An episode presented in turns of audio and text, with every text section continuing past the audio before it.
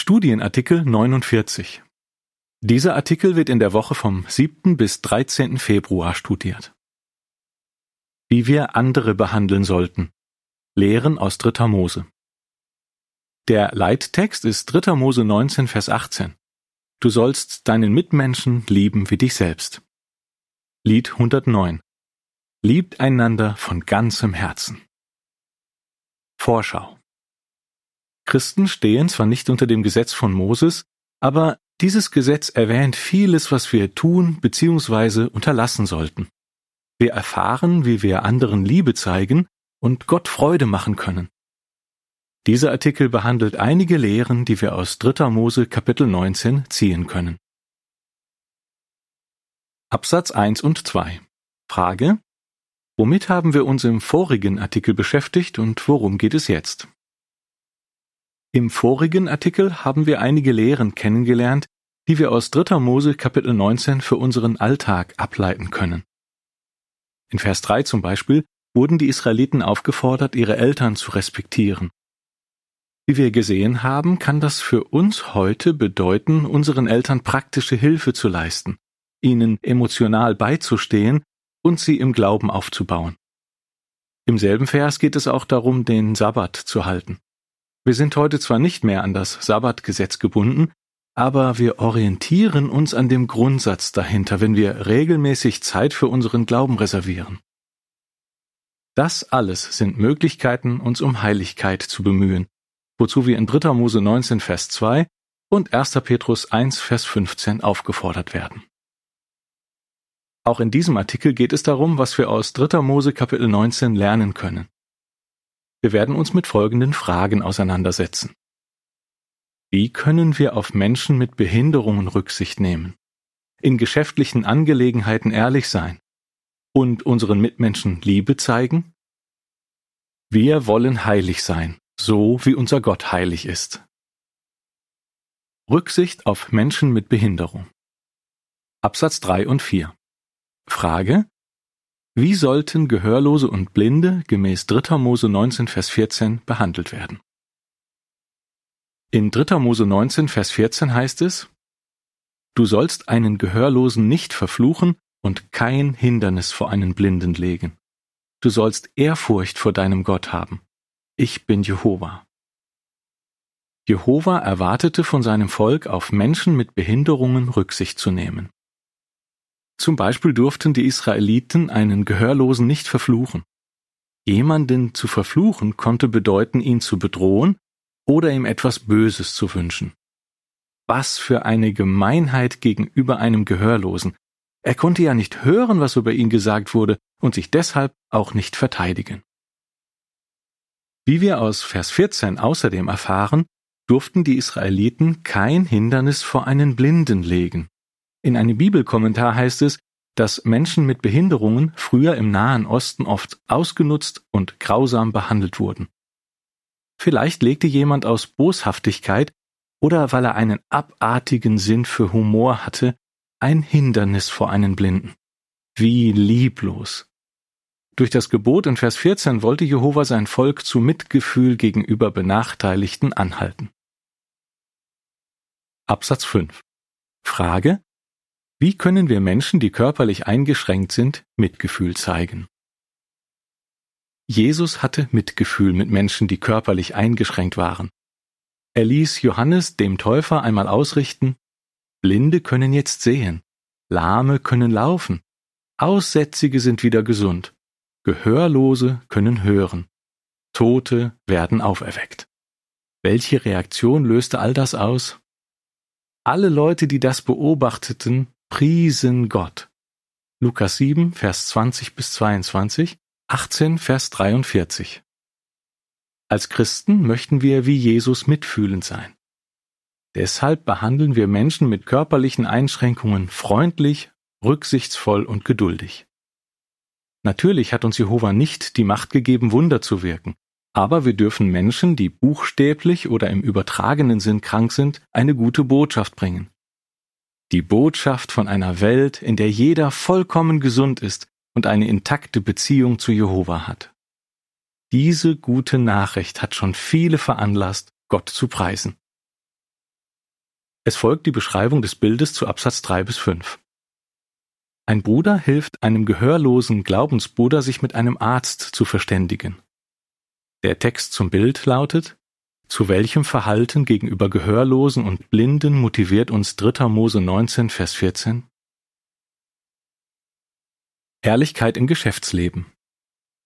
Absatz 6. Frage wie hilft uns 3. Mose Kapitel 19, die zehn Gebote besser zu verstehen? Einige Verse in 3. Mose Kapitel 19 erweitern das Verständnis der zehn Gebote. Zum Beispiel lautete das achte Gebot schlicht und einfach, du sollst nicht stehlen. 2. Mose 20, Vers 15. Jemand, der nie etwas an sich nahm, das ihm nicht gehörte, konnte schlussfolgern, dass er dieses Gebot befolgte aber möglicherweise hat er in anderer Hinsicht gestohlen. Absatz 7. Frage. Wie hätte ein Händler das achte Gebot übertreten können? Ein Händler war vielleicht stolz darauf, dass er noch nie jemandem etwas weggenommen hatte. Doch wie sah es mit seinen Geschäftspraktiken aus? In 3. Mose 19, Vers 35 und 36 forderte Jehova die Israeliten auf, Ihr sollt beim Abmessen von Länge, Gewicht und Inhalt nicht unehrlich sein. Verwendet eine genaue Waage, genaue Gewichtssteine, ein genaues Trockenmaß und ein genaues Flüssigkeitsmaß. Ein Händler, der eine ungenaue Waage oder ein ungenaues Maß verwendete, um seine Kunden zu betrügen, hat sie im Endeffekt bestohlen. Das wird durch weitere Verse aus 3. Mose Kapitel 19 deutlich. Absatz 8 Frage Wie verdeutlichte 3. Mose 19, Vers 11 bis 13 den Grundsatz hinter dem achten Gebot und warum ist das für uns wertvoll?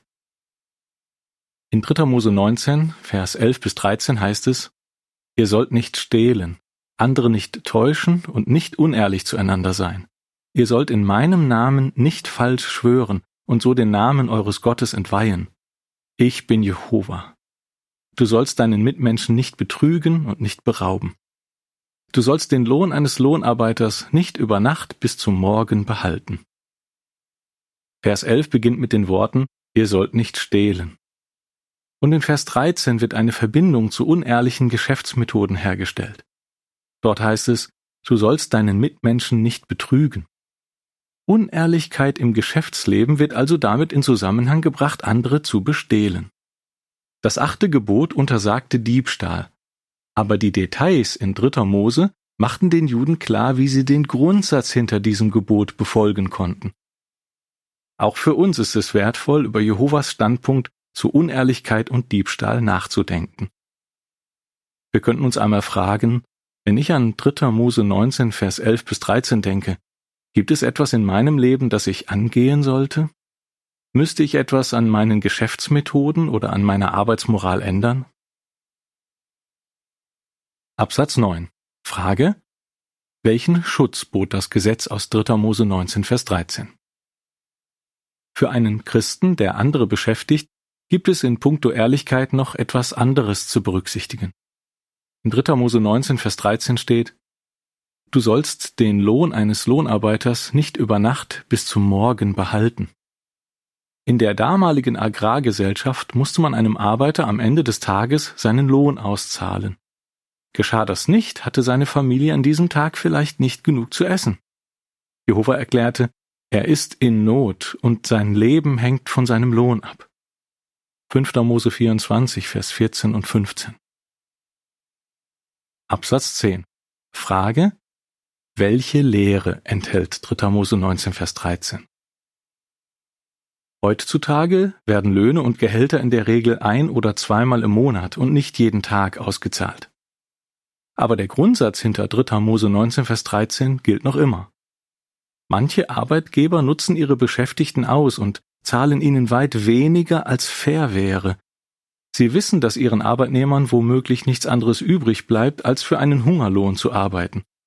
Solche Arbeitgeber halten sozusagen den Lohn eines Lohnarbeiters zurück. Das würde ein Christ bestimmt nicht wollen. Was können wir aus 3. Mose Kapitel 19 noch lernen?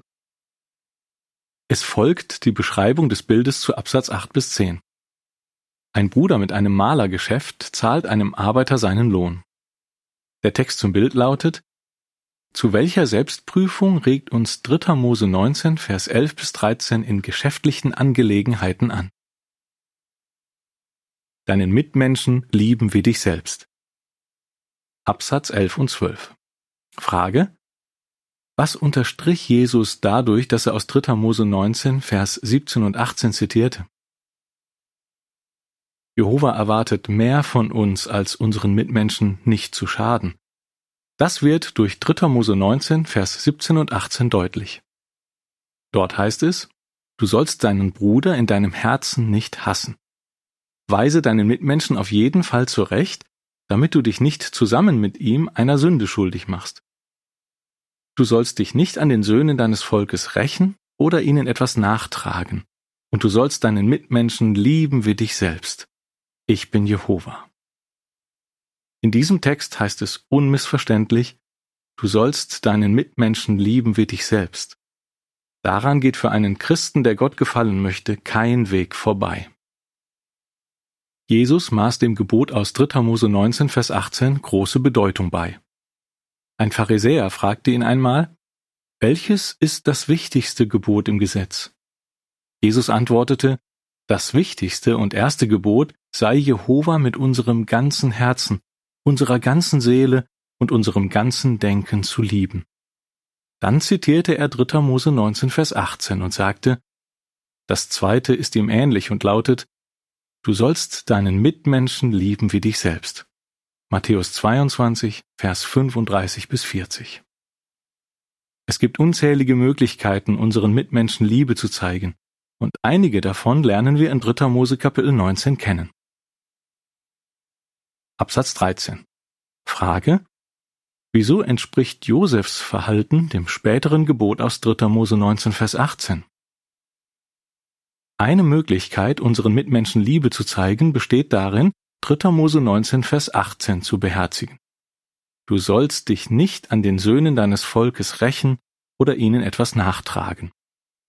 Die meisten von uns kennen jemanden, der einem Arbeitskollegen, Klassenkameraden oder jemandem aus der Familie etwas übel nimmt, vielleicht sogar schon seit Jahren. So war es auch bei den zehn Halbbrüdern von Josef. Der Ärger, der sich bei ihnen angestaut hatte, führte schließlich zu einer schrecklichen Tat. Josef dagegen verhielt sich ganz anders. Als er in der Position war, sich an seinen Halbbrüdern zu rächen, behandelte er sie barmherzig. Josef war nicht nachtragend. Sein Verhalten entspricht dem Gebot aus 3. Mose 19, Vers 18. Absatz 14. Frage. Woran wird deutlich, dass die Grundsätze hinter 3. Mose 19, Vers 18 immer noch gültig sind? Dadurch, dass Josef nicht nachtragend war und sich nicht rächte, sondern seinen Brüdern verzieh, gab er uns als Christen ein gutes Beispiel. Das passt zum Mustergebet, wo Jesus uns auffordert, denen zu vergeben, die gegen uns gesündigt haben. Der Apostel Paulus schrieb an seine Mitchristen, Recht euch nicht selbst, ihr Lieben. Römer 12, Vers 19. Außerdem riet er ihnen, Ertragt einander weiterhin und vergebt einander großzügig, selbst wenn jemand Grund hat, sich über einen anderen zu beklagen. Kolosser 3, Vers 13. Jehovas Grundsätze ändern sich nicht. Das gilt auch für die Grundsätze hinter dem Gebot aus 3. Mose 19, Vers 18. Absatz 15. Frage. Wie lässt sich veranschaulichen, dass es wichtig ist, nicht nachtragend zu sein? Verletzte Gefühle können wie eine Wunde sein. Es gibt kleine und große Wunden.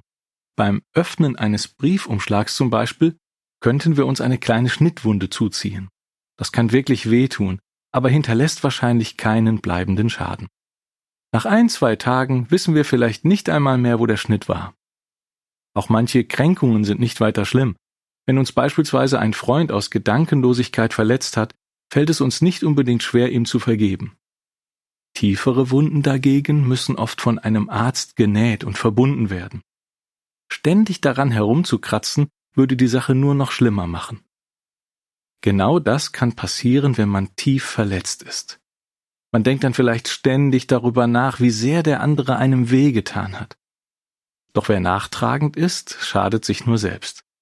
Es ist so viel besser, sich an den Rat aus 3. Mose 19, Vers 18 zu halten. Es folgt die Beschreibung der Bilder zu Absatz 15. Eine Schwester denkt nicht weiter über eine Verletzung nach. Schafft sie das auch bei einer größeren Wunde? Der Text zu den Bildern lautet Genauso wie es nicht gut ist, ständig an einer Wunde herumzukratzen, sollte man auch nicht ständig über eine Kränkung nachdenken. Besser, man versucht sie zu vergessen. Absatz 16. Frage. Wie sollten Fremde im alten Israel laut 3. Mose 19 Vers 33 und 34 behandelt werden und was bedeutet das für uns heute? Das Gebot, seine Mitmenschen zu lieben, beschränkte sich nicht nur auf die eigenen Landsleute. Jehova wollte, dass die Israeliten auch die Fremden in ihrer Mitte liebten. Das ist die klare Botschaft in 3. Mose 19, Vers 33 und 34. Dort heißt es, wenn ein Fremder bei euch im Land lebt, sollt ihr ihn nicht schlecht behandeln. Der Fremde, der bei euch lebt, soll für euch wie ein Einheimischer werden. Du sollst ihn lieben wie dich selbst, denn ihr selbst habt als Fremde in Ägypten gelebt. Ich bin Jehova, euer Gott. Ein Fremder sollte wie ein Einheimischer behandelt werden, und die Israeliten sollten ihn lieben wie sich selbst. Zum Beispiel durften sowohl die Armen als auch die Fremden auf den Feldern der Israeliten Nachlese halten.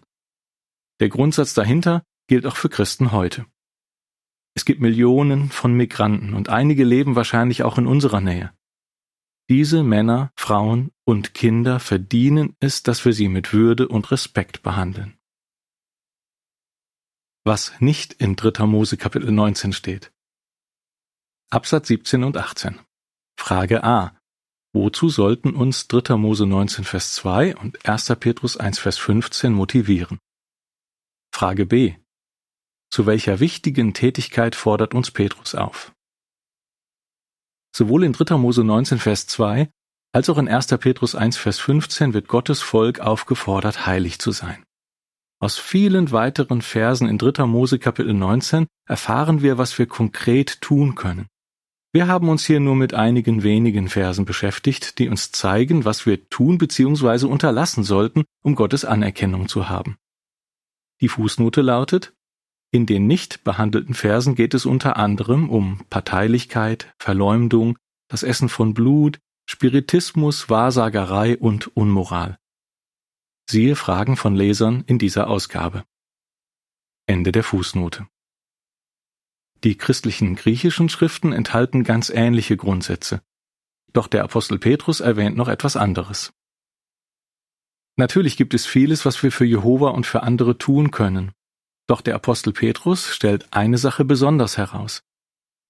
Bevor er uns auffordert, in unserem ganzen Lebenswandel heilig zu werden, sagt er, stellt euch auf Tätigkeit ein.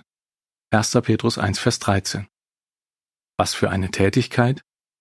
Wie Petrus sagte, würden Christi gesalbte Brüder die hervorragenden Eigenschaften dessen weit und breit verkünden, der sie berufen hat. 1. Petrus 2, Vers 9. Heute darf sich jeder Christ an diesem wichtigen Werk beteiligen. Durch kein anderes Werk wird so viel Gutes erreicht. Was für eine Ehre, dass wir als heiliges Volk regelmäßig und eifrig die gute Botschaft bekannt machen dürfen. Geben wir unser Bestes, die Grundsätze aus 3. Mose Kapitel 19 anzuwenden und zeigen wir so unsere Liebe zu Gott und unseren Mitmenschen. Dadurch beweisen wir, dass wir den Wunsch haben, in unserem ganzen Lebenswandel heilig zu werden. Was erfahren wir aus 3. Mose Kapitel 19 über Rücksichtnahme auf Menschen mit Behinderungen, Ehrlichkeit, Liebe zu unseren Mitmenschen? Lied 111 Unsere Gründe zur Freude. Ende des Artikels